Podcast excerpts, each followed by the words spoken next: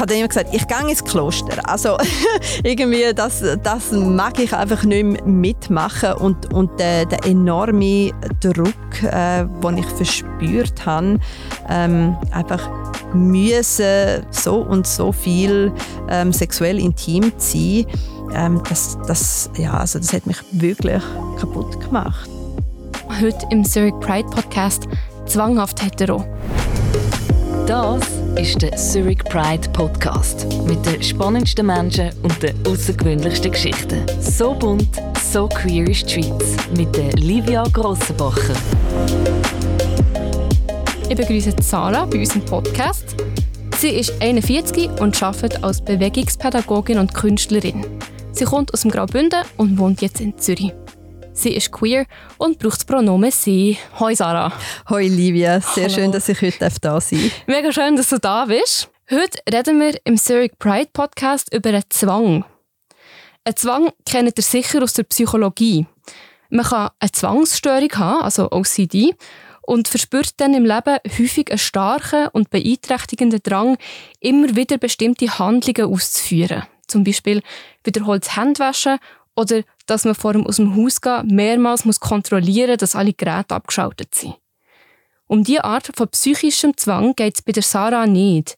Hier geht es um eine soziale Art von Zwang, um Zwangsheterosexualität. Wie beim psychologischen Zwang geht es aber auch hier um das Gefühl, etwas zu müssen. Der Begriff Zwangsheterosexualität oder auf Englisch Compulsive Heterosexuality hat die amerikanische Feministin, Dozentin und Autorin Adrienne Rich in ihrem Essay Zwangsheterosexualität und lesbische Existenz 1980 popularisiert. Sie argumentiert dort, dass es in unserer Gesellschaft die Annahme gibt, dass Frauen selbstverständlicherweise lieber Beziehungen mit Männern als mit anderen Geschlechtern haben Das bedeutet, dass Mädchen von klein auf von der Gesellschaft ermutigt werden, dann später mal Beziehungen mit Männern zu führen. Das passiert zum Beispiel durch Medien, wo vor allem heterosexuelle Liebe zeigen und durch persönliche Interaktionen. Etwa, wenn man den Eltern von kleinen Mädchen Sachen sagt wie «musst aufpassen, der erste Freund kommt sicher gleich». Zwangsheterosexualität bedeutet wegen dem auch, dass ein Mädchen die Möglichkeit, dass es vielleicht gar nicht heterosexuell ist oder ein anderes Geschlecht hat, gar nicht automatisch bewusst wird. Es sagen ihm ja alle, es muss ein heterosexuelles Mädchen sein. Und es bedeutet nach der Adrian Rich auch, dass in unserer Gesellschaft Beziehungen, wo keine Männer involviert sind, irgendwie weniger wert sind. Ganz egal, ob die freundschaftlich, sexuell oder romantisch sind. Und das beeinflusst die Selbstwahrnehmung von queeren Menschen, die keine Männer sind, und auch das Bewusstsein um ihre eigene Queerness. Es ist eben nicht die Norm, dass man eine Beziehung ohne Mann führt. So. Das klingt jetzt alles relativ abstrakt. Für unseren Gast Sarah ist das Konzept aber alles andere als das. Sie findet, der Begriff beschreibt ihr Leben als Ganzes ziemlich gut. Und darum ist sie heute hier, um ihre Geschichte und besonders so ihre Beziehung zu dem Begriff Zwangsheterosexualität zu erzählen. Sarah, jetzt habe ich vorher gerade gesagt, dass Zwangsheterosexualität bei vielen Menschen ganz normal ist, die als Mädchen sozialisiert worden sind. Genau, ja. Wie bist du aufgewachsen? Ich bin in den Bündner Bergen aufgewachsen. Ähm, ich bin mit meiner Mami und meinem Stiefvater, meinem Brüder groß geworden. Wir haben immer sehr, sehr abgelegen gewohnt. Also man kann sich das sehr äh, idyllisch eigentlich vorstellen. Es hat immer viel Tiere umeinander gehabt, aber keine Nachbarn. ähm, wenn ich mir das so überlege und zurückdenke, ähm, ja, hat das sicher auch einen großen Einfluss, ähm, wie ich groß geworden bin, ähm, was ich für Ideen in meinem Kopf äh, entwickelt habe. Und ja, ich glaube, dass ich da schon geografisch gesehen einfach schon ein bisschen im Nachteil bin, weil es einfach nicht so viele Menschen um mich herum hatte. Was waren das für Ideale, die so in deinem Kopf waren? Ähm, ja, ich glaube, oder, es geht so ein bisschen darum, ähm, dass die Zwangsheterosexualität, ähm, das ist etwas, was sehr, sehr unterschwellig auf mich eingewirkt hat. Ich bin ähm, eigentlich eher ein schüchs Mädchen ähm, introvertiert. Ich habe sehr viel die Leute um mich herum beobachtet. Was ich gesehen habe, ist alles einfach sehr heteronormativ gewesen. Also da sind Mann und Frau zusammen gewesen, haben eins oder zwei Kinder gehabt. Ähm, das ist die Norm gewesen. Ich bin also bis in meine Teenage-Jahre wirklich nicht mit irgendwelcher Queerness in Berührung gekommen. Wann bist du denn das erste Mal mit, der, mit deiner Queerness in Berührung gekommen? Genau, das erste Mal. Ähm, und das ist äh, ein, ein, ein sehr äh, ein wichtiger Punkt, auf den wir dann später sicher noch zu sprechen kommen werden. In einem Reitlager habe ich ähm, ein Teenage-Mädchen getroffen und äh, habe äh, mit ihr so meine ersten sexuellen Erfahrungen gehabt. Ähm, das hat sich so über die ein, zwei Wochen ähm, so erstreckt und das habe ich auch mega toll gefunden, mega schöne Erfahrung und auch sehr, sehr wichtige Erfahrung. Nur ist es so gewesen, dass ich jetzt nicht irgendwelche romantische Gefühle entwickelt hätte und somit habe ich das dann auch ähm, sehr schnell stehen lassen. Und ja, das Kapitel ähm, ist nach ein bis zwei Wochen dann auch einfach zu Ende gegangen. Wie, was hast du denn darüber gedacht, was das passiert ist? Und einfach gefunden, ah ja, das ist jetzt so. ja, das ist etwas, wo ich mir dann auch überlegt habe, was hat das dort zumal wirklich mit mir gemacht und was habe ich darüber gedacht. Und ähm, da habe ich dann wirklich das erste Mal gemerkt, wie fest ich auch konditioniert bin, dass zwei Mädchen ihre ersten sexuellen Erfahrungen untereinander austauschen, dass ähm, ja, das ist normal gewesen. Das, ähm, das, das ist auch von meinen Freundinnen ähm, das Echo zurückgekommen. Ja, das, das ist quasi die Vorbereitung denn für äh, die Hetero-Beziehung, die ich dann mal später wird haben. Und ähm, somit habe ich da auch wirklich keine Gedanken daran verschwendet, dass da irgendeine Spur von Queerness in mir könnte drin sein obwohl ich es so eine schöne Erfahrung gefunden habe. Und ich glaube, das erstreckt sich noch so weit, gell, dass wenn jetzt äh, zwei äh, männlich sozialisierte Menschen die Erfahrung gemacht hätten, ähm, hätte mir das nicht so schnell abgestempelt als, ah ja, das sind einfach zwei Mädchen, wo, wo sich gerne haben und die haben ja auch mal Händchen zusammen unter Freundinnen.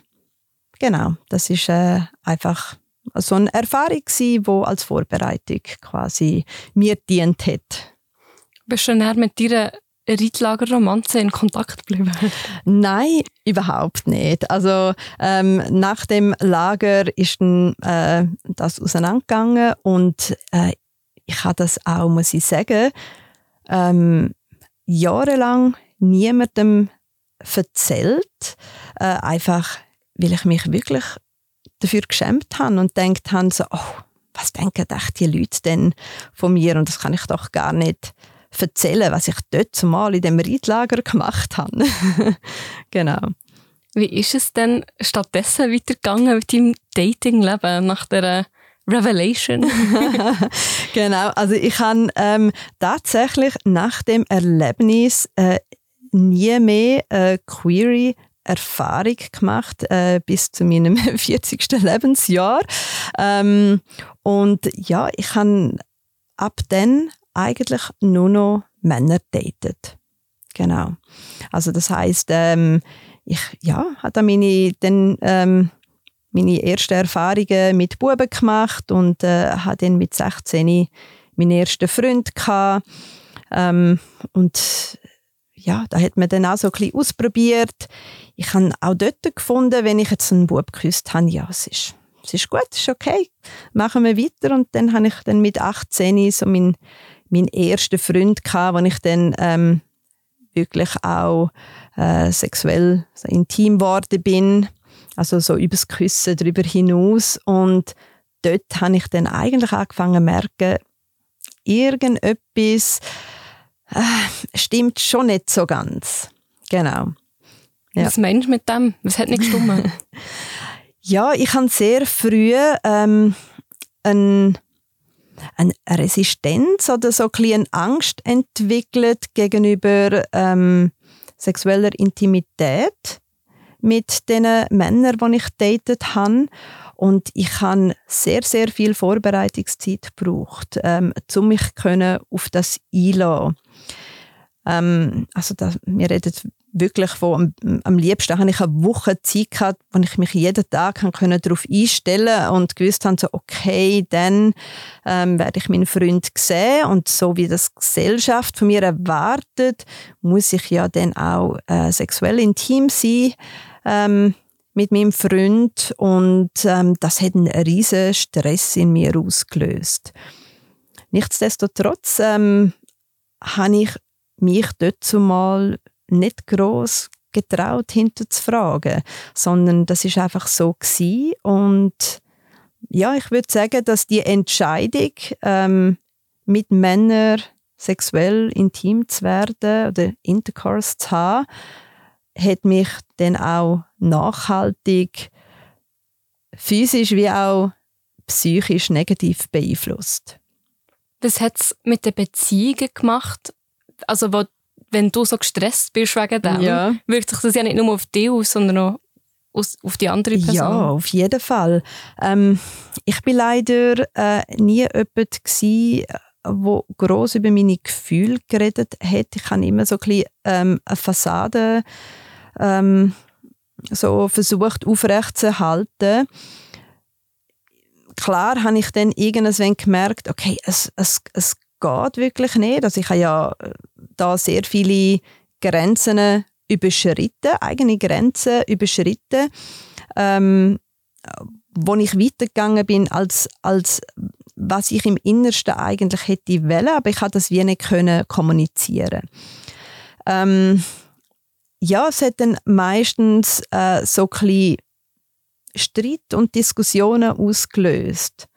Wieso willst du nicht mit mir intim werden? Ähm, bin ich nicht attraktiv genug für dich? Das war auch immer wieder das Thema. Ähm, aber auch da, das hat mir wie keinen Anstoß gegeben, um meine Sexualität hinterfragen. Genau.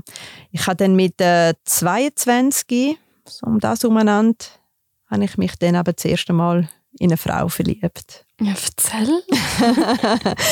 genau. Ähm, ja, ich meinte sogar, dass ich in dieser Zeit ähm, in einer ähm, Hetero-Beziehung war.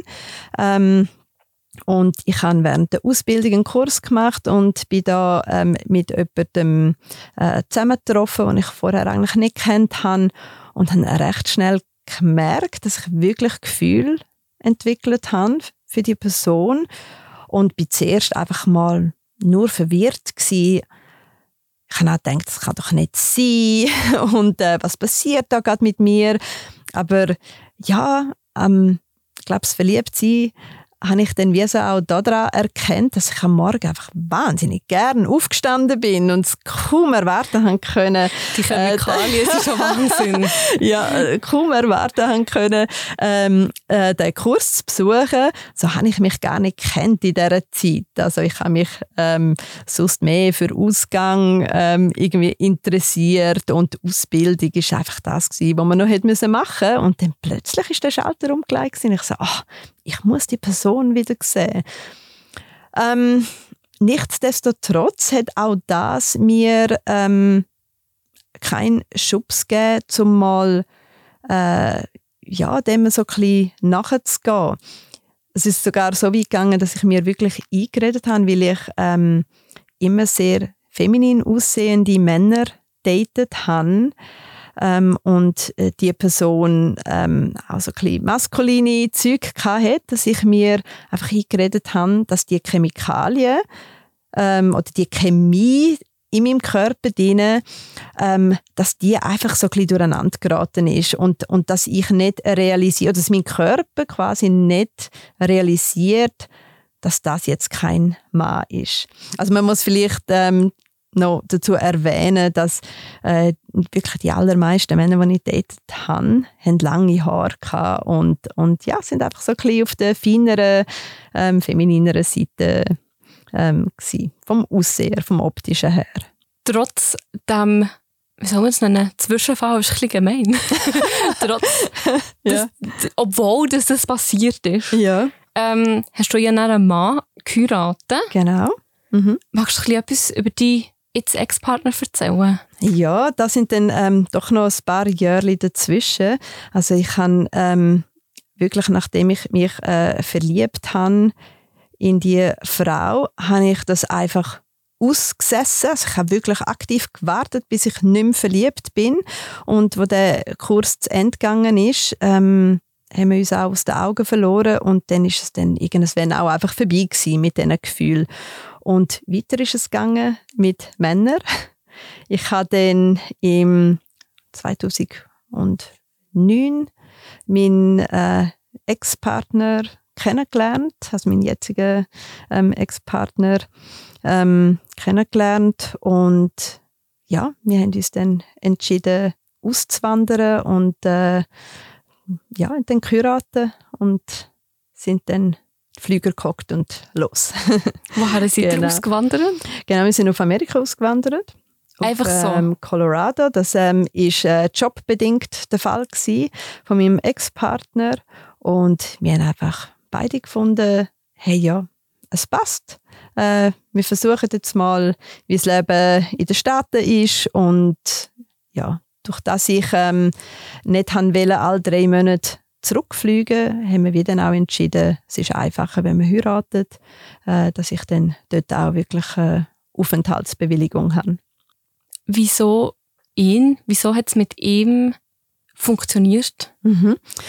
Ähm, wir sind jetzt mal einfach auf der gleichen Wellenlänge gewesen. Wir sind in der gleichen Szene unterwegs gewesen. Ähm, also ein bisschen in der Musikszene unterwegs gewesen. Äh, dort hat man mich auch angefunden. Ähm, wir haben die gleiche Musik gerne. Wir sind beide so ein bisschen wild und punkig unterwegs gewesen. Äh, haben so ein bisschen die gleichen Ideen vom Leben und ja, ich glaube, ähm, er hat mir auch optisch gefallen und äh, das hat mir dann einfach wie so gesagt, ja, jetzt mit dieser Person ähm, ähm, könnte ich mir vorstellen, auf Amerika zu gehen, zu heiraten und ähm, das Leben verbringen. Wie ist euer Leben dort dann weitergegangen? Also in Amerika ähm, haben wir dann ähm, zuerst auch noch eine Band zusammen gehabt, haben Musik zusammen gemacht. Es ist eine unglaublich tolle Zeit gewesen. Ähm, ja, ich bin dann nach zwei Jahren schwanger geworden. Ähm, genau, also meine Tochter ähm, ist da ohne zu fragen eigentlich ähm, auf die Welt gekommen. Ich sage ihr das immer so. Ich finde das noch, noch schön, dass ich ihr sage, ja, du hast nicht gefragt, du bist einfach gekommen. genau, also es war nicht geplant, gewesen, auf jeden Fall. Ähm, ja, und ich glaube, ähm, ähm, ja, ab, ab, ab dem Punkt, wo ich dann ähm, auch geboren habe, hat sich bei mir dann nur ein bisschen etwas tun. Was hat sich da? Also, gell, wir sind ja jetzt immer noch, ähm, obwohl eigentlich sonst alles gestummen hat äh, bei meinem Ex-Partner, ähm, haben wir die gleichen Diskussionen gehabt wie eigentlich mit allen ähm, ähm, Ex-Freunden, die ich hatte. Ähm, ja, wieso willst du nicht mehr Intimität mit mir haben, sexuelle Intimität mit mir haben? Und ähm, das ist so weit gegangen, dass es ähm, wirklich so ein riesengroßer Druck für mich geworden ist. Und ich, ich habe ich hab gewusst, ich spüre das Verlangen wirklich nicht, habe aber auch sehr fest die Schuld bei mir gesucht. Ich habe immer geschaut, ähm, was stimmt mit mir nicht. Ich habe mir sogar überlegt, ob ich vielleicht mal ähm, sexuell missbraucht worden bin. Also das ist wirklich so weit gegangen, dass ich wie gedacht habe, habe ich unterschwellig, woher kommt die Blockade, dass ich ähm, das einfach nicht suche. Und durch das hat es natürlich ähm, ja, einen ein, ein, ein grossen Keil zwischen uns gegeben. Und wir haben dann als Familie funktioniert, aber ja, das romantische Leben ist also dann sehr stark zerrüttelt worden. Wann ist aus dem Ganzen heraus der Punkt gekommen, wo du dich hast mit dem Thema Queerness auseinandersetzen Es ist eben spannend. Also ich habe dann nach der Geburt ähm, angefangen, über YouTube mich so ein bisschen mit queerem Content auseinanderzusetzen. Hätte jetzt da aber auch nie gedacht, dass das irgendwie mich betreffen könnte. Ich hatte einfach das Interesse und bin dem nachgegangen und dann bin ich ähm, diesen queeren YouTuber gefolgt und dann den nächsten und ich habe da wirklich mich ja, sehr fest damit beschäftigt und erst, als wir zurück in die Schweiz gekommen sind, habe ich dann wie gemerkt, dass es da ein Fünkchen gibt, wo irgendetwas mit mir macht, in mir drin. Was ist das für ein Fünkchen? ja, das habe ich dort selber noch nicht gewusst. Ähm, wir sind dann also insgesamt nach vier Jahren Colorado zurück in die Schweiz gekommen. Ähm, haben ähm, ja, also wirklich äh, eigentlich eine sehr äh, schwere Zeit hinter uns gehabt. Unter anderem, weil ich die Nähe ähm, nicht mehr zulassen können. Und ähm, ja, ich habe da, glaube wie tief in mir innen äh, versucht, vielleicht unterbewusst eine Rechtfertigung zu finden. Wieso ich die Intimität eigentlich nie in meinem ganzen Leben mit Männern gesucht habe. Und ähm, ja, ich glaube auch, was noch wichtig ist, es kommt immer so ein bisschen darauf an, was für Leute umgeben dich.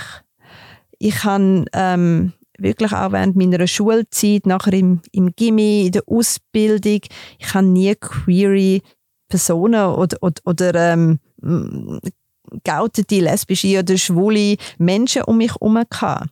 Das heißt, für mich ist das alles immer so eine Idee gewesen und etwas, wo ja, vielleicht ein paar komische Menschen, wo nichts jetzt da mit meinem Umfeld zu tun haben, ähm, ähm, da vielleicht dem nachgehen. Aber es ist wirklich etwas tief verankert in mir gewesen, wo die Idee nicht zulassen hat. Ja, wie es der Zufall so hat wollen, ähm, habe ich dann ähm, mich mit einer Person befreundet, wo ähm, ja, sich selber auch spät geoutet hat und ähm, sich als lesbisch geoutet hat und ähm, habe eine sehr enge Freundschaft mit ihr können aufbauen und habe dann da wie so ein den Zugang in die Queer-Szene gefunden. Was ist das in, in dir in für eine Reise gewesen, an den Punkt zu kommen? Ich habe das ja lang, lang nicht wahrhaben. Ähm, lustig ist ja auch gewesen, dass ich, obwohl ich mich immer als hetero bezeichnet habe, ähm, alle queer Filme geschaut haben, mehr über äh, Queerness gewusst haben als ähm, gautete queere Personen, die mich immer so ein bisschen belächelt haben, ja, Sarah, ich glaube, du, ja genau, der Ally. ich glaube, du bist auch queer und ich habe das ähm, einfach wirklich immer so ein bisschen vehement von mir weggetragen und gefunden, nein, das bin ich einfach nicht, das würde ich doch merken. Oder ich habe ja auch immer so ein bisschen die, die Stories gehört von, oh, ich bin schon in meine Lehrerin verliebt in der Primarschule. Dass ich finde, nein, das habe ich nie gehabt. Also das ist, und ähm, ja, durch das ähm, habe ich äh, wirklich, es, es, es ist vielleicht wie so etwas, wo, wo du noch nie oder wo ich noch nie probiert habe, außer dort mal in den, in den Early Teenage Years, gell? Ähm, und das ist so weit zurückgelegen, ich kann nicht mehr wirklich gewusst, wie das ist. Ich habe nur gewusst, okay, ich kann mehr von dem wählen, aber das ist so vergessen gegangen, dass ich mir das wirklich nicht haben vorstellen ähm, mit einem nicht mal sexuell intim zu werden. Und darum habe ich das ganz fest weggedrückt. Ja. Kannst du dich noch an Momente erinnern, wo du dir selber hast können eingestehen dass du queer bist? Ja, ich glaube, so der erste ähm, Queer Crush ähm, habe ich äh, gehabt, nachdem ich eine, eine, queere, eine queere Serie geschaut habe und dann wie so gemerkt habe, so, hm, vielleicht gibt es doch noch Hoffnung.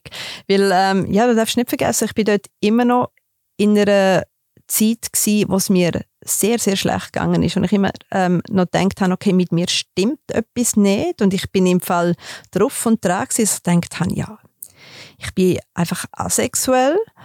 Und ähm, ich gehe ins Kloster ich habe immer gesagt, ich gehe ins Kloster. Also irgendwie, das, das mag ich einfach nicht mehr mitmachen und, und der, der enorme Druck, äh, den ich verspürt habe, ähm, einfach müssen so und so viel ähm, sexuell intim sein, ähm, das, das, ja, also das hat mich wirklich kaputt gemacht. Ja.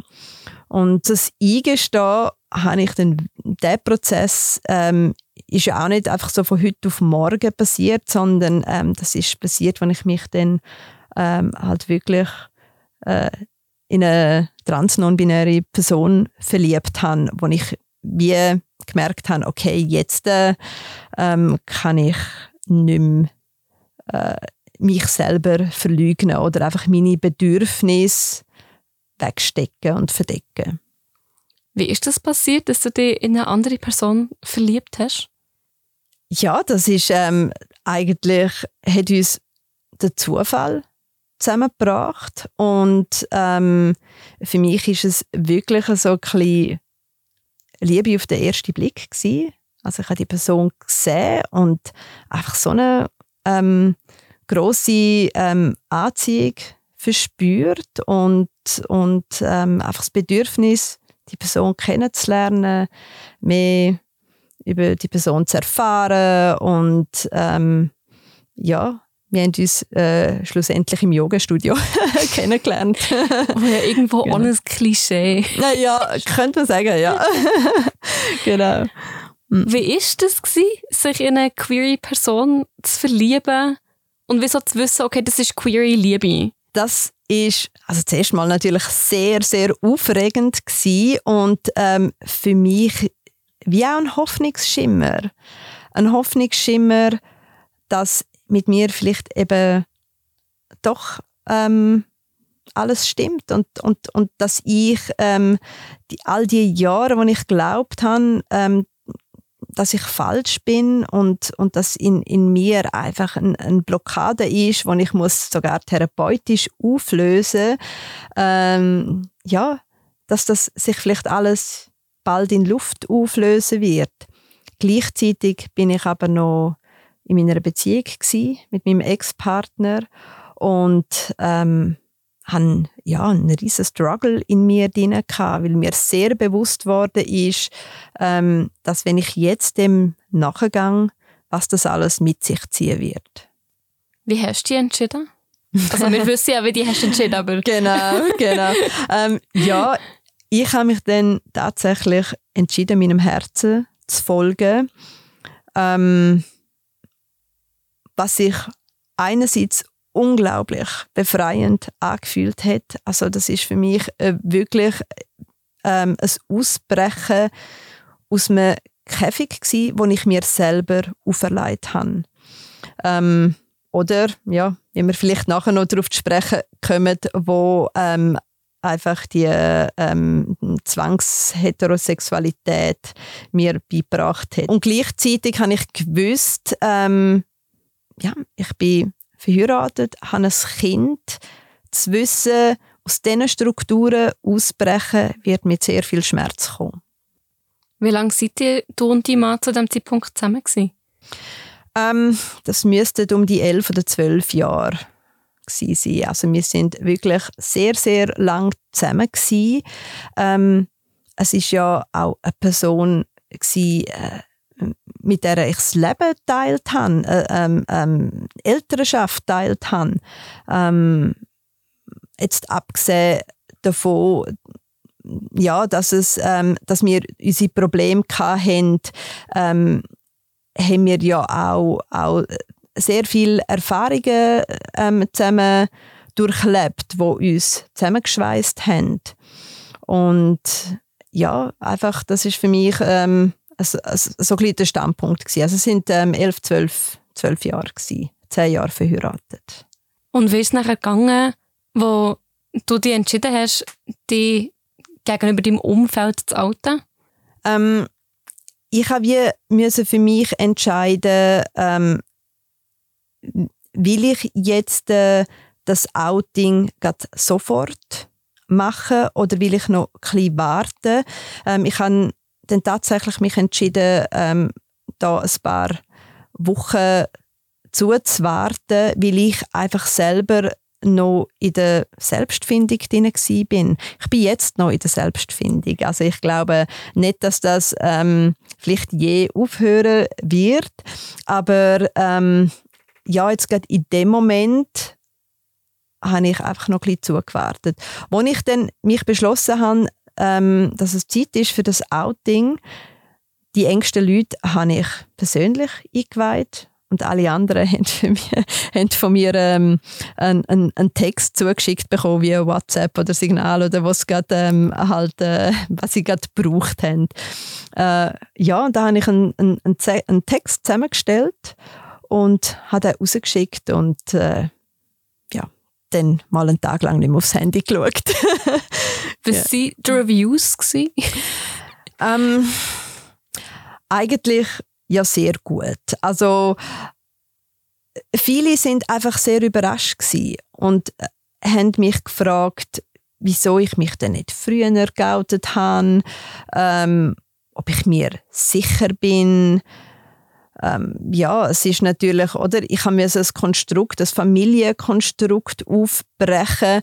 Ähm, da sind dann natürlich auch sehr viel Sympathie an meine Tochter und an meinen Ex-Partner gegangen und es ist sehr schwierig gewesen, um da auch standhalten, weil ja, ich glaube, die Person, die verlässt, ähm, der wird immer ähm, ja, weniger Herzschmerz zugeschrieben, sozusagen. Aber für mich ist das auch alles mega, mega schlimm gewesen. Also, äh, und mega anstrengend auch, dass alles aufs Mal gekommen ist. Also ich, ich habe mich getrennt, ich habe aber auch gleichzeitig herausgefunden, dass ich queer bin mich in eine queer Person verliebt habe. Ähm, gleichzeitig habe ich damit teilen, wie ich das meinem Kind alles ähm, altergerecht weitergebe. Und ja, ich glaube, hat da auch sehr viel ähm, Schmerz zugefügt und ja, das ist wie mit dem Outing dazugekommen.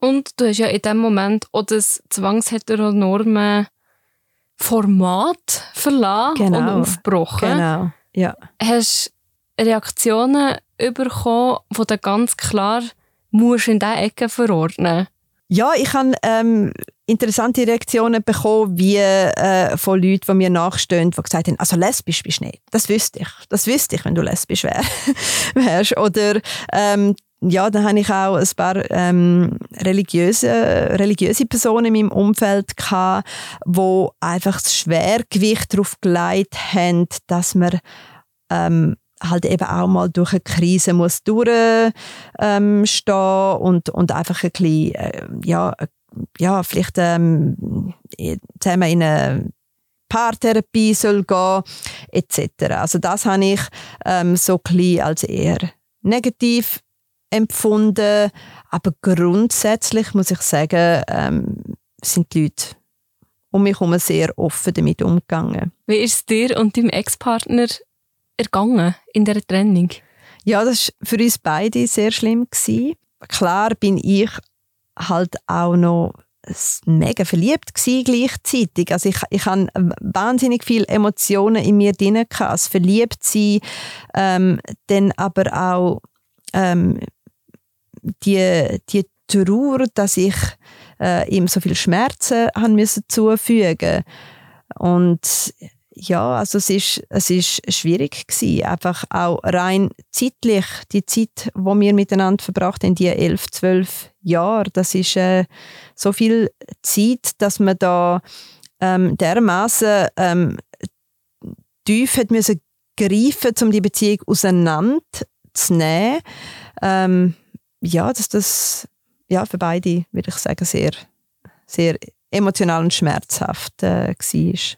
Und der hat zusammen wie die, die fixe Idee losgelassen, wie eine Familie ist. Genau. Es ist, ist ja nicht nur du, wo das Mhm. ähm, zwangsheteronorme Format verlässt, sondern in dem Moment Genau. beeinträchtigst du ja auch ihn. Genau. Ähm, wir haben auch im Nachhinein darüber geredet. Also es hat auch eine Zeit gegeben, ähm, wo ich eben noch so ein bisschen in der Suche war, wo ich wie auch ein bisschen, ähm, die, ähm, ja, das Konstrukt haben wollte aufbrechen, wo so von der Gesellschaft uns auferlegt worden ist, wie so eine kleine Familie aus, ausgesehen hat, nämlich ähm, idealerweise in einem Häuschen oder in einer Wohnung zusammenlebend. Und ähm, ich habe da schon ein paar Jahre vor den, unserer endgültigen Trennung immer wieder ähm, ja, wollen den Effort reinbringen, dass wir auseinanderziehen. Und ich glaube, das ist auch, ja, das ist in der oder in unserer Gesellschaft einfach nicht ein Bild, das gern gesehen wird. Also das äh, bringt, glaube ich, ganz viel Unsicherheiten in Menschen führen. Da gibt es zwei Menschen, die sind zusammen, aber die leben nicht zusammen und haben das Kind zusammen. Das geht doch nicht. Also wenn man das Kind zusammen hat, dann lebt man auch zusammen. Ausser man ist getrennt. Und ich glaube, ja, durch die Trennung sind wir dann sowieso einfach in das, ähm, haben wir uns, uns müssen konfrontieren mit der Idee, dass wir jetzt ähm, unsere Tochter in getrennten Wohnungen aufziehen. Äh, Wie war es für deinen Mann, gewesen, dass du dich geoutet hast? Also du hast ihn ja nicht nur für jemand anderes verlassen, sondern du hast dich auch geoutet. Ähm, ich kann da jetzt gar nicht so viel dazu sagen, wie das für ihn war, weil wir auch gar nicht ähm, so viel darüber geredet haben. Ähm, ich könnte jetzt da höchstens spekulieren, wie das genau war. Ich, ich weiß jetzt, dass er ähm, sehr, sehr unterstützend an meiner Seite steht und er mit dem Fakt, dass ich eine non-binäre Person date, nie ein Problem hatte.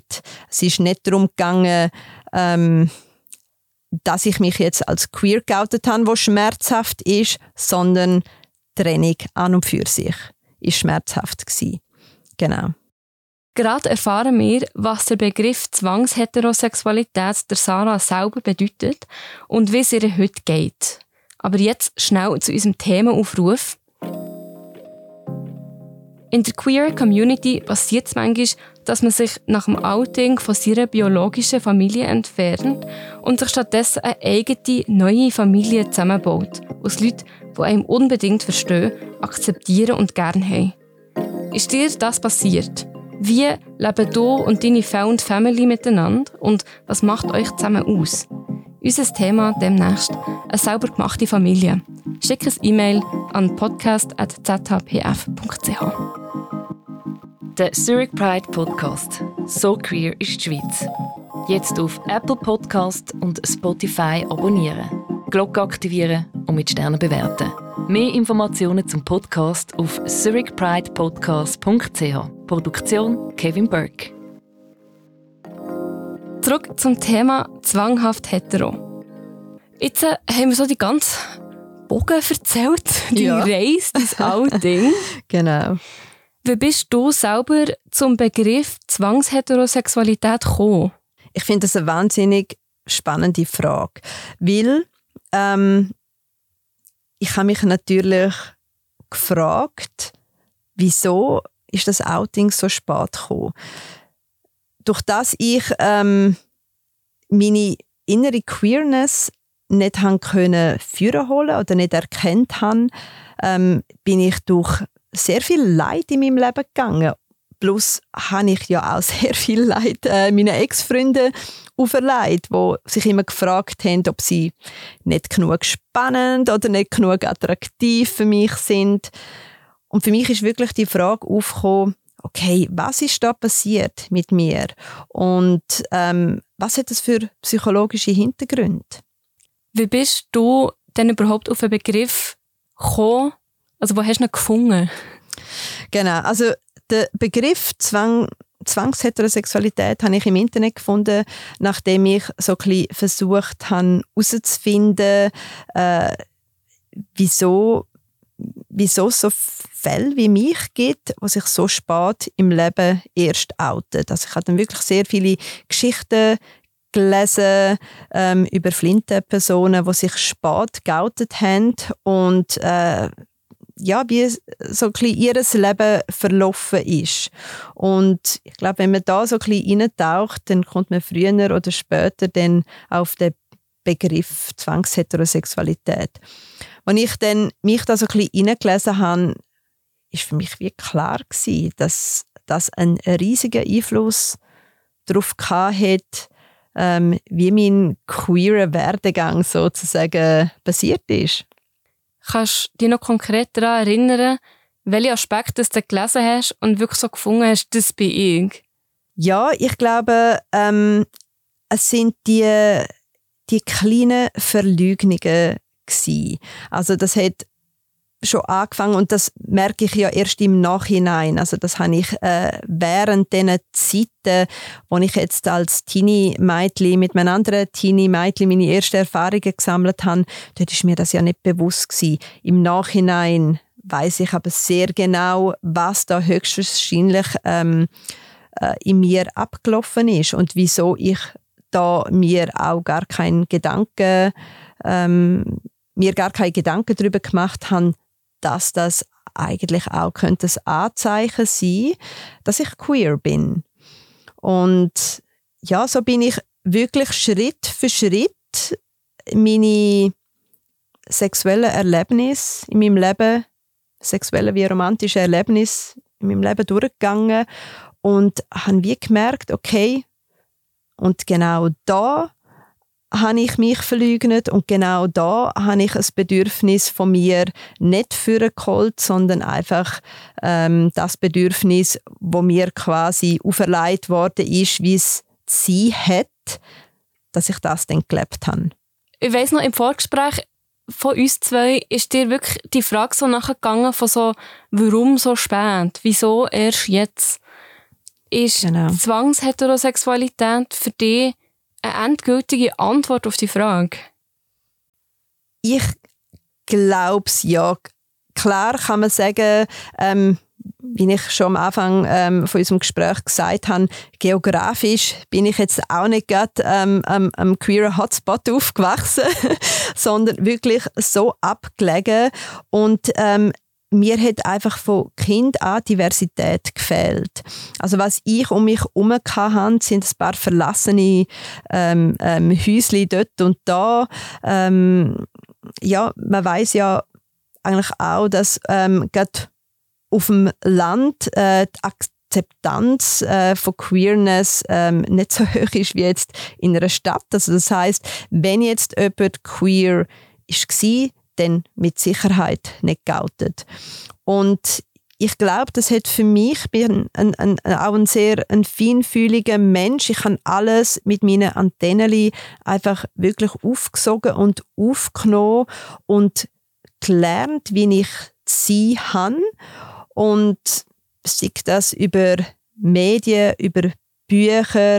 Ich habe keine queere Vorbilder gehabt. Das hat es einfach nicht gegeben in meinem Leben. Und dementsprechend ist das auch keine Option gewesen. Also es ist, dass ich ähm, eine flinte Person date, ist einfach, das ist, das ist gar nicht in Frage gekommen. Und äh, ja, wenn ich mal äh, davon gehört habe, dass zwei Frauen sich küssen, dann sicher nicht, weil sie queer sind, sondern Einfach weil das Frauen halt manchmal so machen. Und ich glaube, da kommen einfach die gesellschaftlichen Konditionierungen führen, wo sich ähm, unterschwellig in uns festsetzen und ich glaube wirklich sehr fest, dass Zwangsheterosexualität ähm, flinte Personen erschwert, die eigenen Bedürfnisse von diesen Bedürfnissen zu unterscheiden, wo die Gesellschaft einem vorgibt zu haben müssen. Du hast vorher gesagt, Flinta-Beziehungen in deiner Kindheit absolut ein Fremdkonzept. Völlig, ja, völlig. Und gleich bist du heute eine. Ja. Wie geht's dir dabei? Wie ist?